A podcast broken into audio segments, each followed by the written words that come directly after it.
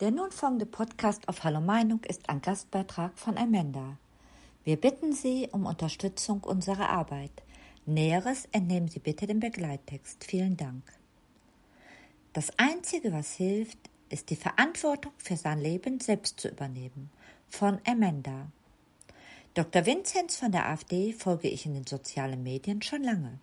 Auch vielen anderen AfD-Politikern aus den verschiedenen Bundesländern, im Europaparlament und auch im Bundestag. Das habe ich gemacht, um mir selbst eine Meinung über die AfD zu bilden. Heute bin ich überzeugte AfD-Wählerin. Die Leute, die die AfD in die Nazi-Ecke drücken, denen kann ich nur eins sagen.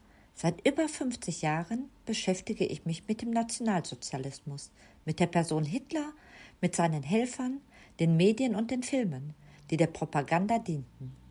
Was mir auffällt ist, dass mich heutzutage vieles an diese Zeit erinnert, und das ist äußerst erschreckend. Bei den Medien angefangen, die mit der größte Feind des Volkes sind, wenn sie der Wahrheit kein Gesicht geben. Politiker, die sich geradezu frech, dreist und unverschämt im Parlament verhalten. Wenn die Antifa oder andere Linksradikale von der Leine gelassen werden, um Angst zu verbreiten, erinnert das an SA- und SS-Methoden. Mit unglaublicher Überheblichkeit, Arroganz und ohne jegliches diplomatisches Verhalten wird im Ausland vorgeprescht. Auch das lässt Erinnerungen hochkommen. Die völlige Verachtung der eigenen Bürger ist ähnlich wie im Sozialismus der Hitlerzeit, denn auch Hitler hatte keinerlei Bezug zum deutschen Volk. Es war ihm völlig gleichgültig.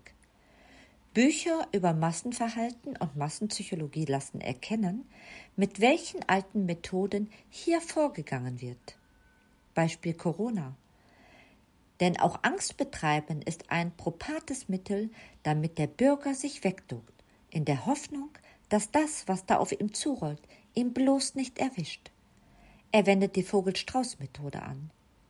Nur sollte jedem, der diese Methode anwendet und glaubt, wenn er den Kopf in den Sand steckt und nichts mehr sieht, würde es sein Leben retten.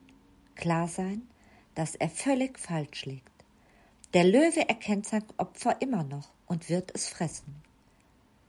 Das Einzige, was hilft, ist die Verantwortung für sein Leben selbst zu übernehmen und sich dem Löwen entgegenzustellen. Wir danken Ihnen fürs Zuhören, fürs Teilen unserer Beiträge und hoffen auf Ihre Unterstützung. Vielen Dank.